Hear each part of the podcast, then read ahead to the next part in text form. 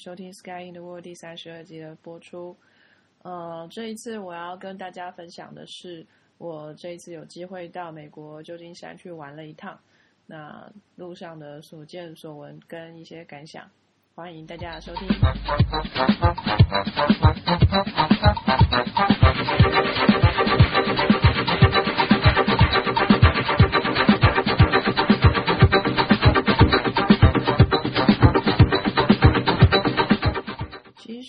国一直以来不是我特别想去的国家，理由是我觉得我对美国已经太熟悉了。在台湾念书的我们都知道，我们学的是美式英文。那在电视上也看到很多美国的连续剧，在电影院里面播的也都是美国好莱坞的电影，尤其是在。台湾国片曾经没落过的那一阵子里面，也正好就是我成长长大的那个过程，所以基本上我看到的电影几乎都是美国的电影，美国迪士尼的电影啊，美国好莱坞的电影等等。从小对美国的接触，文化方面已经太多太多了，感觉没有特别想要去，已经对我来说没有神秘感了。不过呢，在二零一二年的十月二日。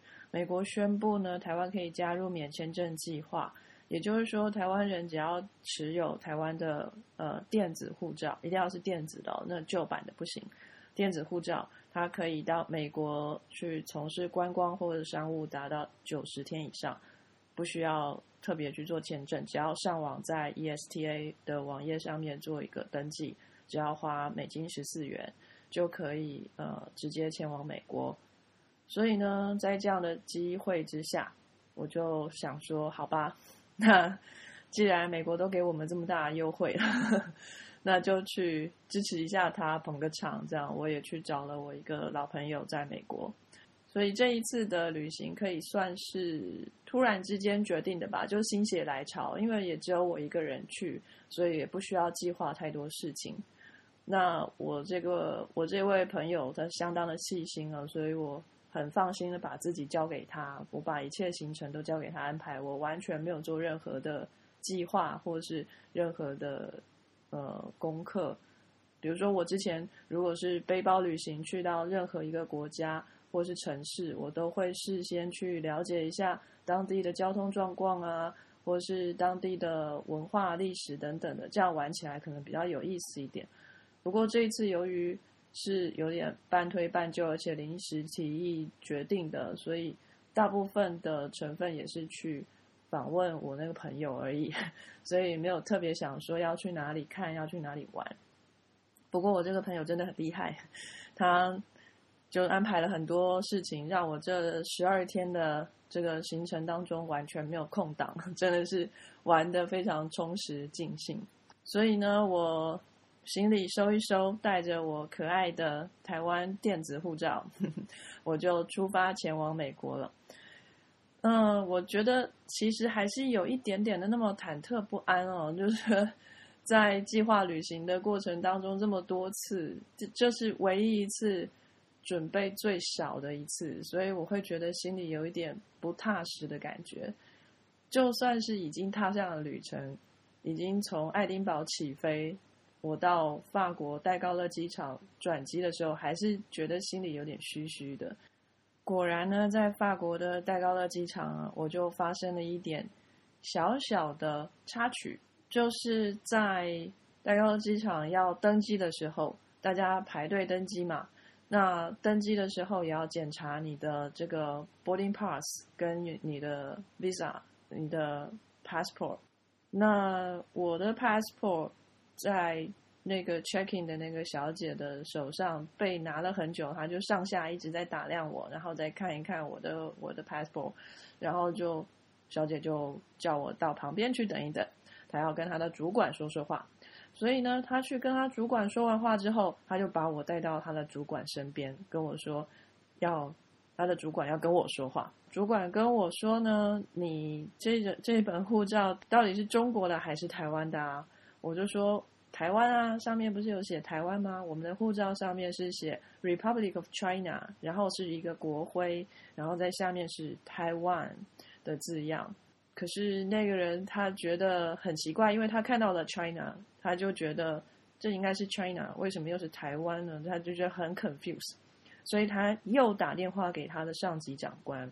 他在打电话的同时呢，也一直在翻我的护照，在找 visa。我就说我不需要 visa，我只需要一个 ESTA number。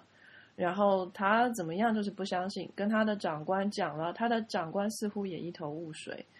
沟通了很久，大概电话中他跟他的长官沟通了大概有十分钟以上，一直在 argue 的事情就是，到底 Republic of China 是不是 China？到底 China 的护照应该是红色的还是绿色的？就是他甚至还怀疑为什么我的护照是 China 而不。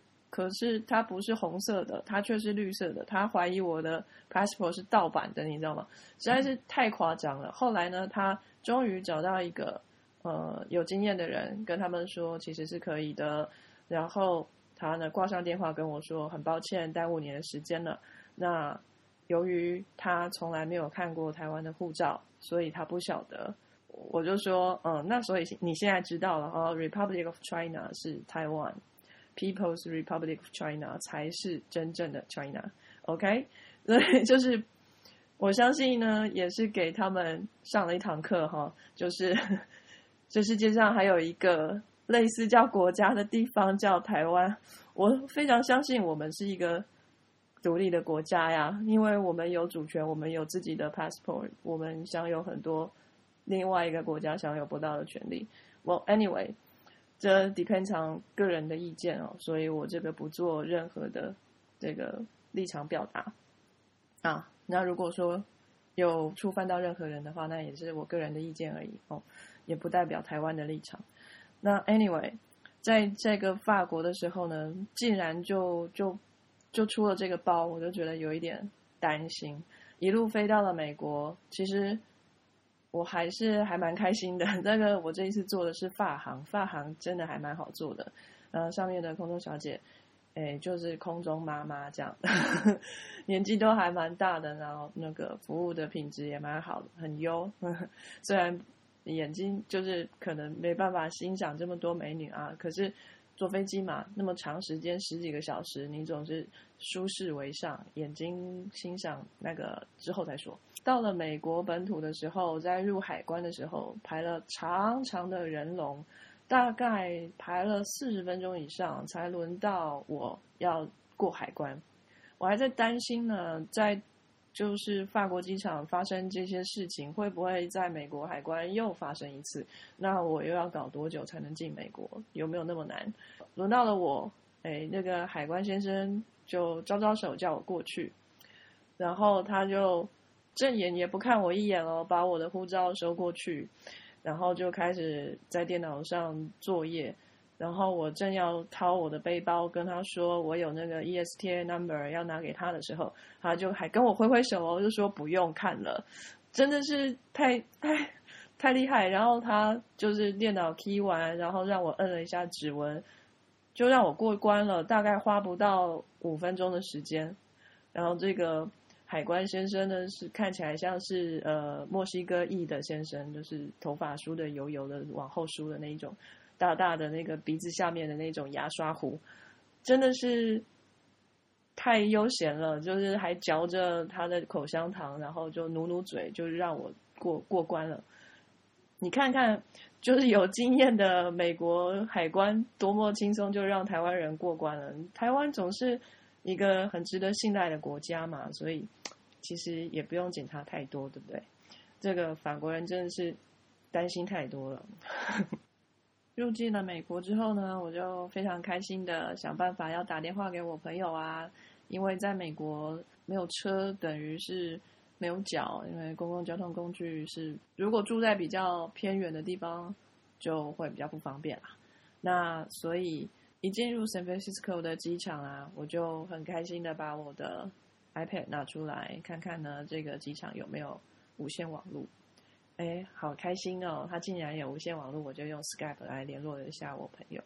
其实我觉得国际机场啊，这个无线网络应该是最最必须的。就是大家旅行者最重要的就是报平安嘛，跟家人报平安嘛。那商务旅行也会需要就是网络来联系一些事情啊，所以网络是很重要的。可是很多大型的国际机场，他们的无线网络是付费的，我觉得这样真是太没良心了。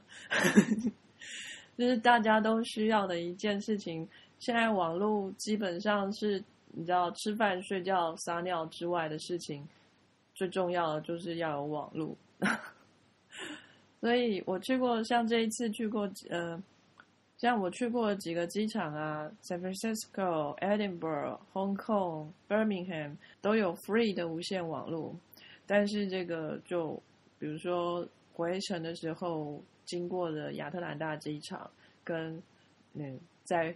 把我扣在那边很久的那个戴高乐机场，它也没有 free 的无线网络，所以我觉得，嗯，他们应该要改进一下。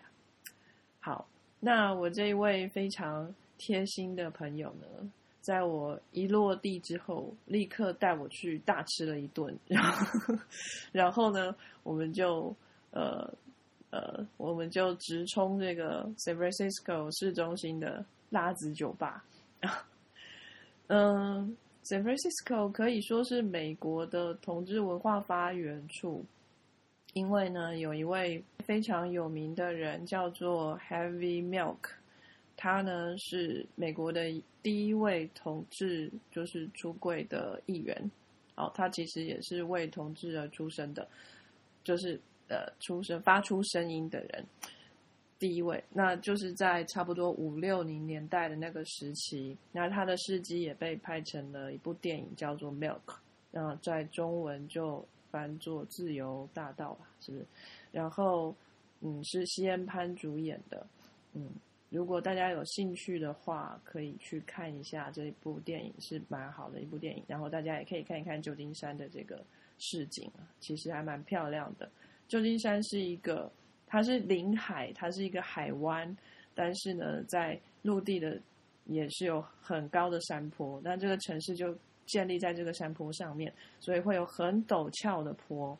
那由于这样的特色，所以他们当地就有渔港、渔人码头非常出名，因为他们靠海嘛。然后这样的山坡的景色，就是有大家如果有印象的时候，就是用那个九曲路。就弯弯曲曲的，很在斜坡上面弯弯曲曲的路。如果开车可以开从上开到下的话，就等于你是通过了非常厉害的驾驶训练这样子。因为那个应该是很耗刹车皮，然后都是要左弯打到底，右弯打到底才能够才才能够开下来的那个地方。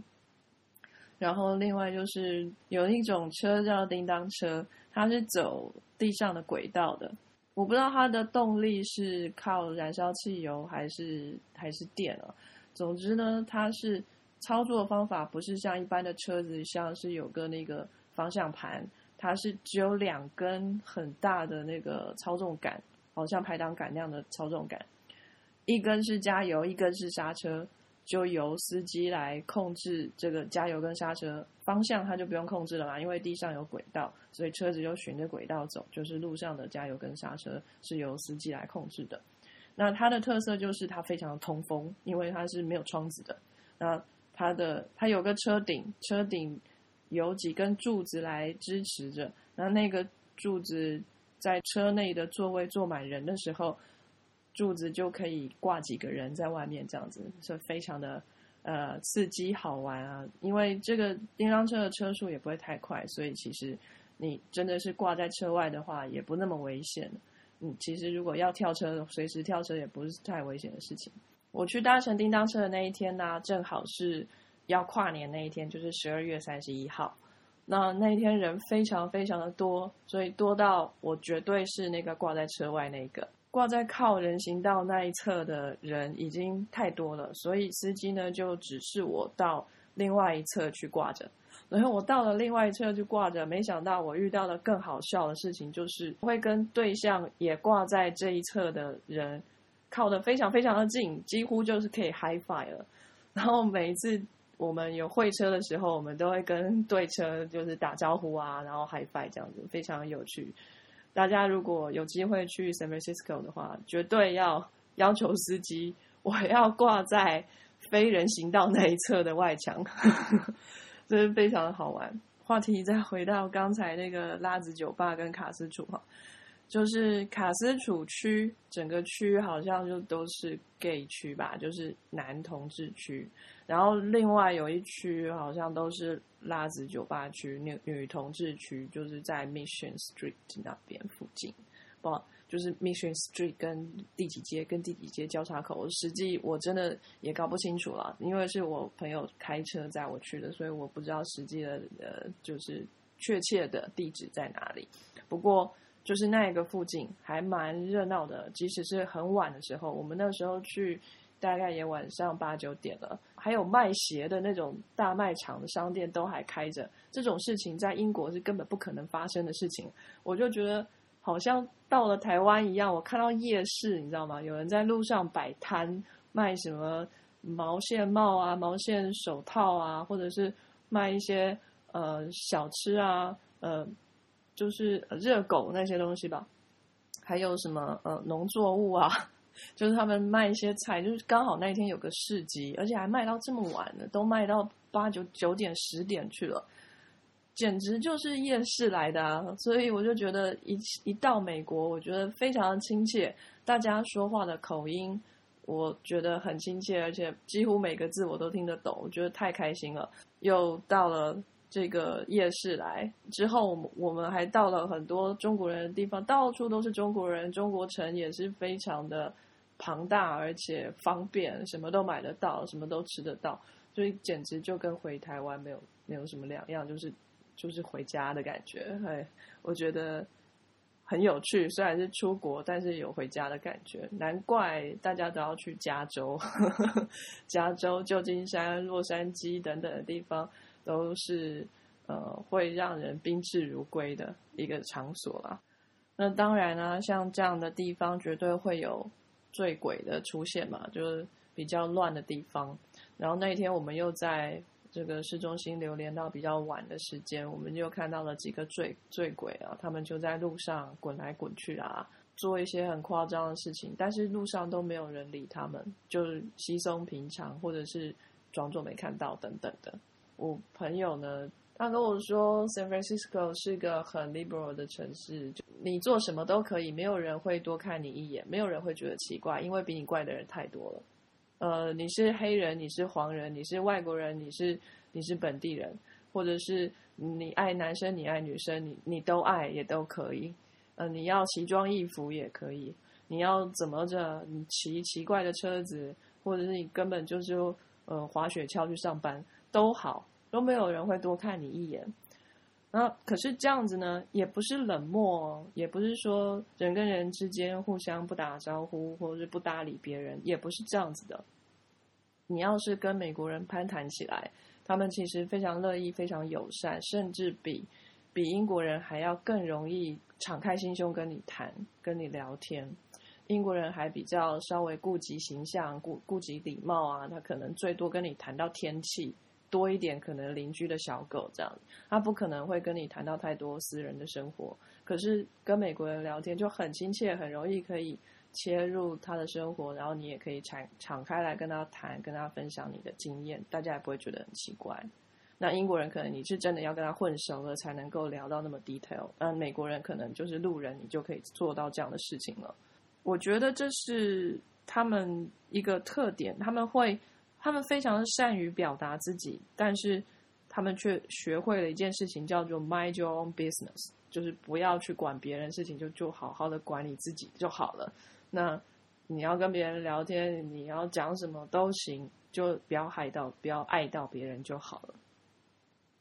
那相对于美国的醉汉呢，我觉得苏格兰的醉汉呢，真是醉的很有品味，很有骨气，因为。你在这边苏格兰看到了很多醉汉，他们都是几乎走路都是歪歪倒倒的，你一看就知道他是醉的。但是呢，他永远都不会去撞到柱子，他可以走的非常靠近人行道的边缘哦，但是他就是不会掉出去。不知道为什么他们真的有那个第六感，可以让他们虽然不是走直直线，但是还是在那个区域里头，甚至说他们还可以坚持在路中间，还要还要用他们歪歪倒倒的脚步踉跄的走着，然后一边点烟。然后就根本连路都走不好了，还要拿拿打火机出来，然后对准那个烟头，这太难。可是他们就可以花很久的时间，硬要对准，硬要点起来这样子。然后还有好几个我看过的是，他要过马路，那个马路是双线道，所以他很努力的看了第一个线道。右边的来车好没有了，已经通过了，所以他就可以走过去，走到中间再等一下左边的来车。哎，他这一下懵了，他没有看到左边的来车，所以他就直接走过去了。哎，左边的来车就紧急刹车，然后闪闪过他，就让他过去。然后当然也是有点不爽，可是呢，有醉鬼那也没办法。然后醉鬼呢？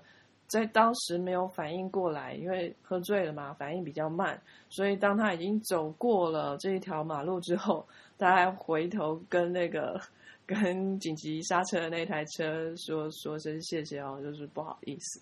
你看看这是不是醉的很有骨气，就装作他自己就是有还是有意识这样子，我觉得非常的有趣。苏格兰醉鬼很可爱。那英格兰的醉鬼啊，就比较有一点可怕，他们就会到处撒尿啊，或者是大叫啊什么的。当然，苏格兰醉鬼有时候也是到处撒尿，就这这都会。但是啊，英格兰的醉鬼啊，成群结党的跑到你耳边去大叫什么的，呃，我非常不好的经验，所以我觉得还是苏格兰醉鬼可爱一点点。再来介绍一下美国的食物好了。你如果真的去问美国人说美国的代表性食物是什么，我想他们应该会说不出来。你看，如果我们想到某一个国家，比如说英国好了，你就想到 fish and chips，什么炸鱼薯条啊，呃，德国德国猪脚嘛，匈牙利匈牙利炖肉啊，然后呃，意大利可能意大利面啊，然后呃，西班牙西班牙帕那个 tapas 啊。就是那个小点心啊，所以每个国家似乎都有他们代表的食物。可是美国好像他们会说不太出来，可能第一个会想到就麦当劳吧。所以素食对他们来说就是很快的那个素食，素食对他们来说可能很重要吧。然后我朋友带我去一家，说他说是比麦当劳好吃的素食店，然后它有很多的特色，很有趣。我不晓得在美国其他地方有没有其他也带有很多特色的 这个素食店，但是这一间呢，它很有趣，它叫 In and Out，然后它主打的事情是，呃，它的马铃薯条就是薯条嘛，是现切的，就是整颗马铃薯在店里面削皮，然后切成条去炸的，而不是早就在工厂切好冷冻起来到店里再炸。哎，它是标榜它是新鲜的薯条。然后另外是你可以点，就是自由 freestyle，我要五层肉，然后加两层火腿，然后加四层生菜什么的，你都可以自己选，反正价钱它就是一直帮你加上去就对了，它都可以帮你做出来。你要加二十层肉都随便你这样，然后它还会有一些什么 secret menu，就是呃没有在真正的 menu 上写出来的，你必须。呃，是从朋友的朋友那里听说的啊，或者是网络上有谁在传说有这样的一份菜单什么的，很神秘、很有趣，就是感觉是隐藏版的。呃，当有人真的是就是行家，有没有内行吃到是巷子里的人，他就会点那些很厉害的菜，就会觉得哦，超强。我这次去也觉得，呃，他们也蛮多那种呃 organic food。专卖店就是那种那呃有机食物的专卖店，然后嗯都很大型，非常非常的大型，呃相较于英国的规模来讲，那些都是仓库来着，很 很恐怖的大。那当然这些什么 fair trade 啊，就公平交易的食物或者是有机食品等等的，在英国也都买得到，只是说美国的规模或者选择性更多了。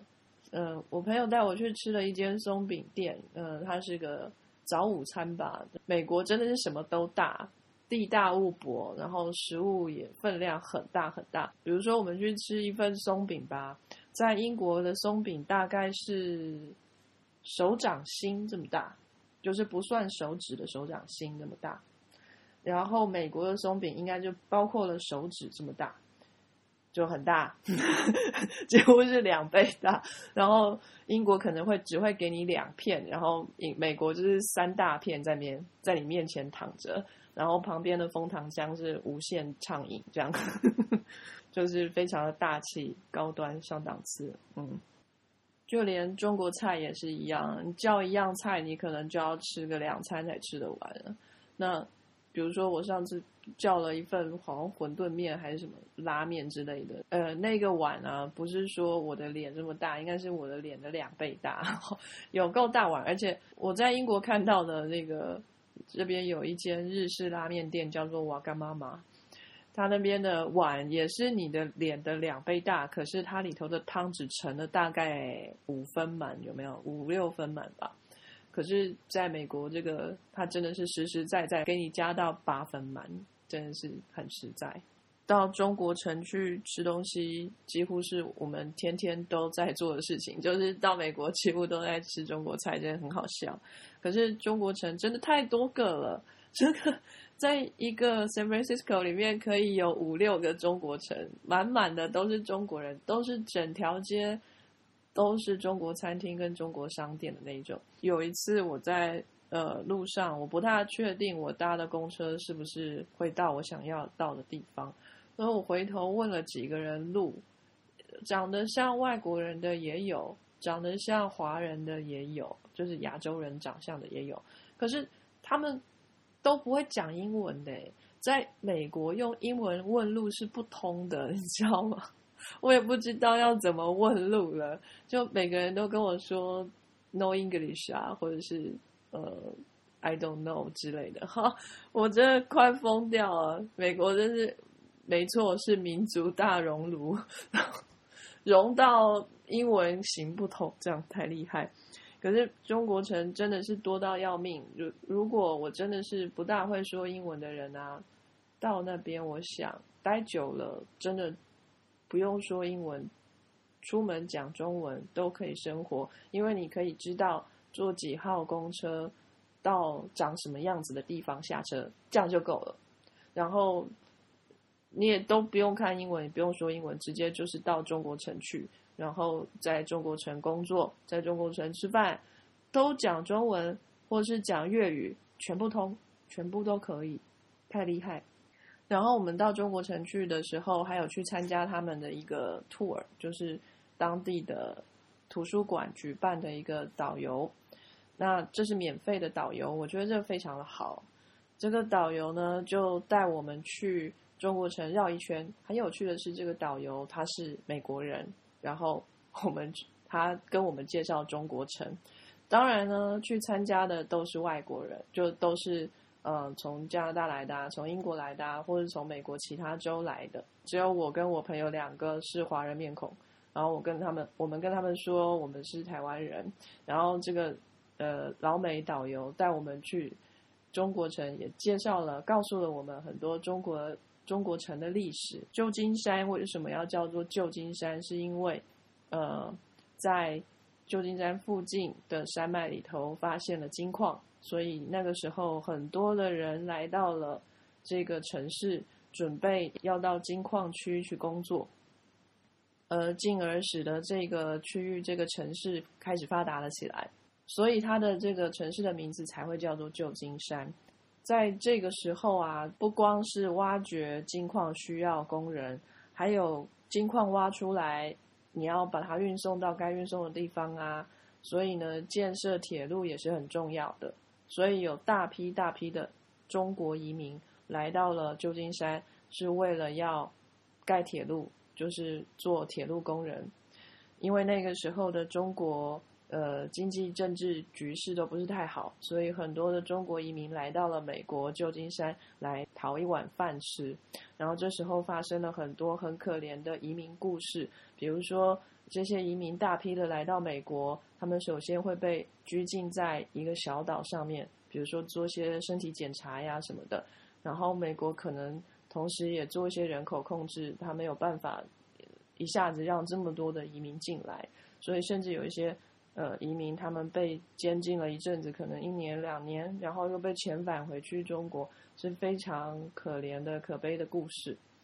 然后不只是中国，来自世界各地的移民都有，也是有日本人啊，也是有南美的或者是呃欧洲的人来到美国。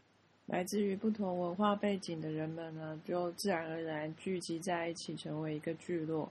那尤其中国人那时候生活条件又更差了，因为是工人阶级嘛，所以他们住的地方可能比较少这个清洁的场所，比如说嗯洗澡的地方啊、上厕所的地方啊等等的。所以他们会聚集在一个小公园，比如说。呃，就是大家一边也是社交，一边也是呃日常的惯习的所在，所以这个小公园呢，就成为这个中国城的发展中心，以这个小公园为中心，往四周开始发展中国城。那这个导游呢，就跟我们介绍说，中国城里面哪些地方啊，是中华民国国父孙中山先生曾经住过的地方，还有。哪些地方呢？是曾经是人口贩子，他们呃在那边拍卖一些呃工人啊，或者甚至是妓女的一些地方，我觉得都还是蛮悲惨的故事啊。不过他有介绍到一个地方，那个地方叫美国妈祖庙，我觉得非常的妙 啊，真的就是还蛮台式的那种妈祖庙，然后。呃，进去了之后就是主神桌嘛，主神桌后面就是神像，然后神像旁边因为是妈祖嘛，旁边就有千里眼跟顺风耳，然后呃桌上有签筒，然后当然也有直交的那个交，然后这个导游呢就跟我们说，呃，他觉得这个庙很有趣，最有趣的是你可以求签，他就跟我们说那个签筒怎么拿，然后怎么甩。然后你就可以拿出一支签来，会掉出一支属于你自己的签。他觉得就讲的很神奇这样子，然后我呢忍不住呢，就发挥台湾本色，在教他们一件事，就是说，就是教他们怎么使用那个呃卜杯这样子。我就教他们卜杯，然后我觉得我也帮他们上了一课。很有趣，这边呢，我要插出去讲一下。我觉得这个这种 tour，他们是图书馆办的免费 tour，但是在 tour 结束之后呢，会跟大家就是传一个信封，请大家捐款，就是随意嘛，你要捐也可以，不捐也可以。大家几乎都会呃给一点钱，几块钱美金这样子。反正在美国消费从来就不是按照那个。价格表上面给的钱，你除了价格本身之外，你还得加税，加了税还要加小费，所以什么事情都要小费，所以给参加这个 tour 加就给几块钱美金当做小费，我觉得也是很应该的事情，而且他的 tour 带的这么好啊。我要说的题外话是啊，在台湾在台北也有类似的人在做类似的事情，但是不是公家机关。我觉得如果能有。像图书馆或公家机关这种这种地方，能够举办这样的事情，非常的非常的频繁的举办，那将会带给台湾人更多更多的文化，让我们更更了解我们所生长的这一块土地。当然，在这样的 tour 里面，可能参加的都是外地人啊，可是我觉得本地人也很需要了解。自己生长的这一片土地的每一个角落里面发生了什么事情？最近我也才知道，在我曾经生活了十年这么久的台中，还是仍然有一片我不知道的地方存存在哦。最近我的朋友跟我说呢，在台中有一个地方叫中心一巷，是老房子改造的绿光计划之一，它在奇美成品的附近。我完全没有印象那边有老房子。看到我朋友传给我的照片，我觉得非常的可爱啊。他就说那边开了很多小店，哇，真是太神奇了！我在台中生活了十年，而且这十年我的行动力是非常高的。我有自己的机车，是简直就是到处爬爬照都没有关系的。可是我竟然还还是有不认识的角落，所以我觉得，这像这样子的城市里面的 tour 也是非常值得去办的。在台湾来说，我还不大知道有任何的公家机关或者是政府在做这样的事情。我是说，非常的呃 regularly 的在做。但是我知道台北有一个人叫做韩良路。我不知道这算是成立吧？好吧，成立了一个一个嗯民间机构，但是它是不盈利的，好像是不盈利的。它叫南村落，那它定时呢会，或是每年呢会有很多很多的活动。这些活动包括了会带大家去呃很多台北的小巷子、小小巷弄里头去探访。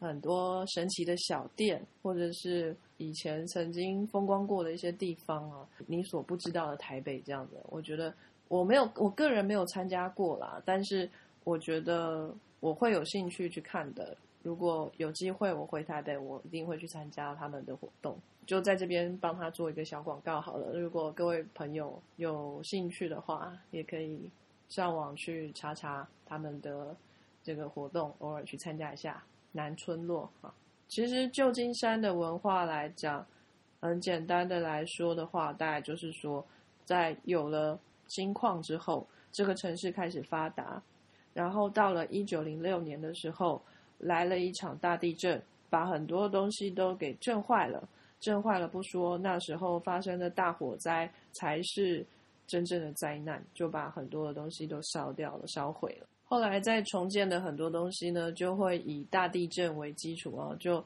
尽量盖的避震比较安全一点之类的。所以他们那个没有卖金门高粱的金门大桥，还有他们的市政府都盖得非常安全。这样，由于旧金山之前有太多的暴发户，所以这些暴发户都已经有钱到完全比尔盖茨等级的。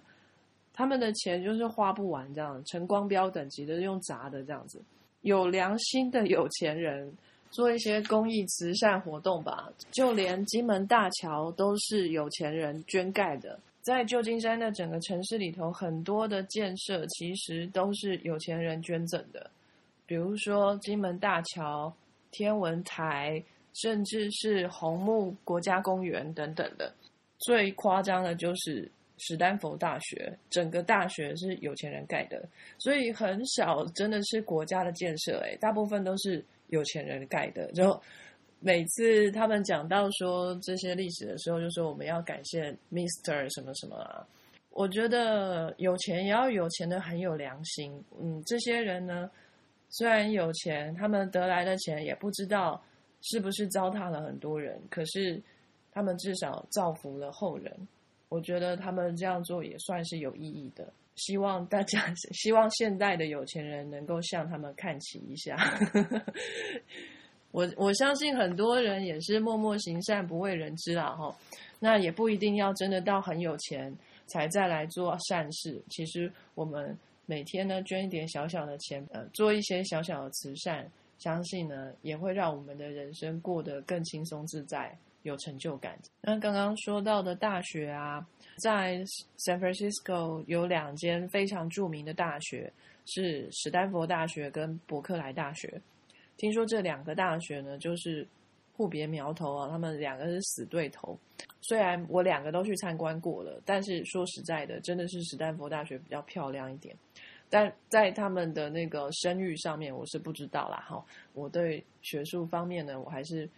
不是很清楚全面的来讲，史丹福大学的校园是看起来比较有历史一点，它可能真的也是比较老一点啊。伯克莱大学可能就呃比较多新的建筑物，也没什么特别的，但就是个校园，有校园有校区，呃看起来比较舒服宽敞这样子。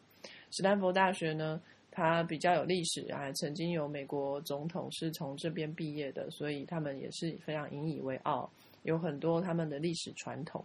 嗯，从史丹佛大学毕业的美国总统是胡佛总统，所以呢，在他们史丹佛大学的呃校园里面就有一个胡佛塔，就是他们最引以为傲的一个地方啊。那当然，这一次去到美国啊，我朋友应该会被我烦死。就我刚到的那几天啊，嘴里不停念的就是呃可是英国怎么样？可是英国怎么样？就是我在美国看到的东西，我会觉得都会拿来跟英国比较，我觉得很像乡巴佬。可是我也没有办法控制我自己。就是当我我感觉到文化上面有些不一样的时候，我都会忍不住跟我朋友说：“可是英国他们不是这样子诶，他们是怎样怎样怎样这样子。”然后我朋友就会很无言啊。美国人的文化的确比较直接，比较自由，不像英国这么拘束，那么讲礼貌、讲传统。美国的历史的确也比较短，实在没办法跟欧洲的历史来做相比啊。可是。美国的历史虽然短，可是由于短，所以精致。每一样细节，他们都记录得非常详细，有很多的故事可以讲。所以讲起来，整个历史的分量其实也不输欧洲啊。可是其实。内容可能空洞了一些，就是不像欧洲的历史讲起来那么精彩哦。这个王室打那个王室啊，哪一国跟哪一国之间有什么斗争啊什么的，美国可能就比较少这些比较戏剧性的那种大的文化冲击的这些历史发生。但是呢，他们每一样小细节，比如说，哎呀，你看这个建筑物啊，在地震的时候倒了，然后重新再盖啊，原本长什么样子，现在长什么样子，细节上有哪些调整什么的。这些他们都记录的一清二楚，因为他们的历史比较短，甚至说都有都有照片、有图案为证了，就是有图有真相了，所以其实记录的非常完整。我这一次去美国啊，正好遇到的是圣诞节跟过新年。圣诞节呢，我很幸运的被邀请了去参加一个家庭的圣诞大餐。他们家族的圣诞大餐，我非常的 surprise 啊！在在欧洲这边，呃，圣诞大餐当然就是吃火鸡呀。可是，在美国，他们似乎呃，火鸡被认为是感恩节的时候吃的，所以圣诞节他们要吃什么呢？我脑中是一片的空白。终于到了圣诞节当天，答案终于揭晓，他们吃的是螃蟹。圣诞节大餐吃螃蟹，我觉得。好奇怪哦！可是我也不晓得那是到底是他们家本身的传统呢，还是还是呃加州的传统？因为他们比较靠海边，呃，我也不是很清楚。总之呢，我第一次吃到螃蟹圣诞大餐，这样也蛮酷的。嗯，真是开了我的眼界了。这一次到美国去，真的有回家的感觉。然后在那边的那种自由的风气。多待几天之后，我就发现的确是蛮自由、蛮开心的。尤其是你可以很容易的跟路人聊起天来的那种自在的感觉，突然觉得自己英文很好的感觉，突然觉得可以融入这个文化的那种感觉，哦，的确是一种放松。才体会到原来自己在欧洲一直龟缩在自己的小世界里头太久太久了。也算是开了一次眼界啦。如果说有机会的话，我甚至会觉得说，未来的生活的地方，如果可以像美国这样子，那个自由的风气的文化的话，我甚至会考虑到美国去生活或是工作。嗯，英国或是欧洲的确是环境优美，历史悠久，很多可以学习的地方。可是我不觉得。在文化上面会让我认觉生活的很舒服，但是美国我觉得我可以，也也许是因为那边的中国人比较多吧，就中国城很大呀，或出出门也可以讲中文等等的，所以嗯，也算是我个人的偏见吧。那提供给大家参考喽。啊，谢谢大家的收听，希望下次再见喽，拜。